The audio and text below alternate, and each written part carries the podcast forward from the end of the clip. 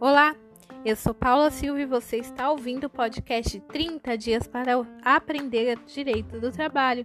No episódio de hoje, vamos falar de um tema super legal chamado dispensa discriminatória.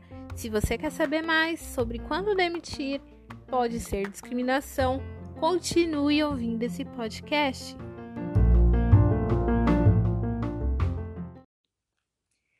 A dispensa discriminatória é quando nós temos uma violação ao valor social do trabalho e à dignidade humana, tá? Esse é o entendimento dos tribunais e é assim que nós definimos no direito do trabalho uma demissão discriminatória. Por que violação ao valor social do trabalho e dignidade humana? Porque esse empregado está sendo dispensado puramente por uma condição que ele tenha e por isso ele está sendo alvo de discriminação, de maus tratos e por isso está sendo mandado embora de seu trabalho sem causa justa. Vamos lá. É importante reforçar que nesse aspecto a Constituição brasileira é bem protecionista, tá? Ela impõe que todo mundo é igual, sem distinção de qualquer natureza. E por isso, uma dispensa discriminatória é violação a um valor constitucional, porque a própria Constituição impõe que todos devam tratar de maneira ser tratados de maneira digna e injusta, tá? Vamos falar de algumas hipóteses sobre a dispensa discriminatória. Bom, vamos imaginar, em primeiro lugar, que esse trabalhador possui uma conduta é, sem nada que o desabone, uma conduta digna no ambiente de trabalho, impecável, cumprindo as suas tarefas e responsabilidades e até desempenhando mais funções que deveria. Esse mesmo funcionário recebeu diagnóstico que possui AIDS, HIV, né? Ele possui o vírus HIV e por isso ele é dispensado do emprego. Veja bem que ele foi alvo aqui de uma discriminação apenas porque é portador do vírus HIV, é que ele está sendo mandado embora, mesmo que ele seja um bom funcionário e cumpra aí o seu dever, e a sua vida pessoal foi alvo de discriminação e motivação para que ele fosse mandado embora. Há diversas outras situações, tá, na lei, onde a dispensa é discriminatória, tá? Eu vou citar algumas aqui. Hum, é o caso de do trabalhador que possui doenças estigmatizantes, como câncer, né? A empresa manda embora porque imagina que ele vai morrer, ou o próprio portador de HIV. Quando esse empregado ele é demitido por ter idade avançada, ou é até mesmo é demitido ou demitida após descobrir que está grávida, né? Foi discriminada, foi mandada embora apenas porque está grávida a mulher. Então, isso é uma dispensa discriminatória. Há também quem entenda que a homofobia, né, demitir alguém por ser gay, também seja uma dispensa discriminatória. Tá, e de fato é, e há outras práticas que são discriminação das mais diversas que vocês podem imaginar. Quando isso chega no Tribunal do Trabalho, nós precisamos fazer o quê, né? Produzir provas que o motivo da demissão foi a discriminação, até mesmo porque nós sabemos que para o empregador é lícito demitir, ou seja, é prerrogativa de qualquer empresário, qualquer dono de empresa, qualquer um que gere o próprio negócio ou que tenha um funcionário dentro de sua casa, o livre-arbítrio para mandar embora quem ele bem entenda pois isso é o seu poder, é o que nós chamamos de poder diretivo do empregador.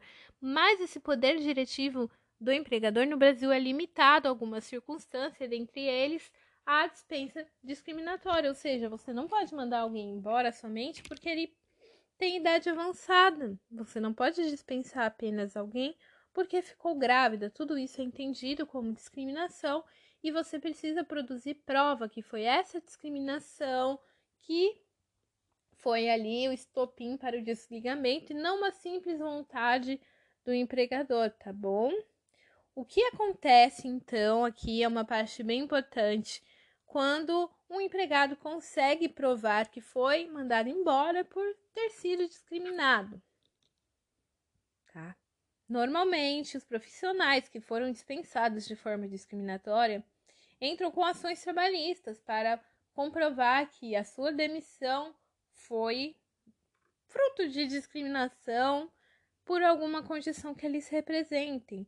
Então, eles se o tribunal reconhece esse direito, né, o juiz, a vara, o empregado tem direito a reintegração com ressarcimento de todo o período do afastamento, ou seja, ele tem direito de voltar ao trabalho recebendo salários devidos, desde sua demissão até o momento da reintegração. E o momento de reintegração, gente, não é quando o juiz deu a sentença, não. O, o momento da reintegração é quando ele passou, voltou a compor a folha dos funcionários e está lá trabalhando. Então, essa indenização ela calcula verbas futuras. Futuras por quê? Nós sabemos que o trânsito em julgado só ocorre quando não há mais possibilidade de recorrer. E a empresa, quando é condenada por uma dispensa discriminatória, pode levar esse processo até o Tribunal Superior do Trabalho e até que o STF, né? Se tiverem uma boa prática jurídica para conseguir subir esse recurso até lá. Então, todo esse tempo entre a sentença primeira que determinou a reintegração e os recursos são salários que estão correndo.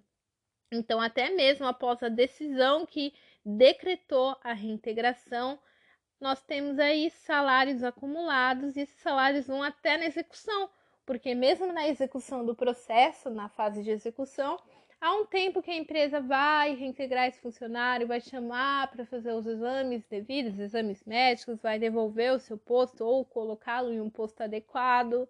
E todo esse tempo os salários estão lá, correndo, correndo, e esse direito está aumentando, tá?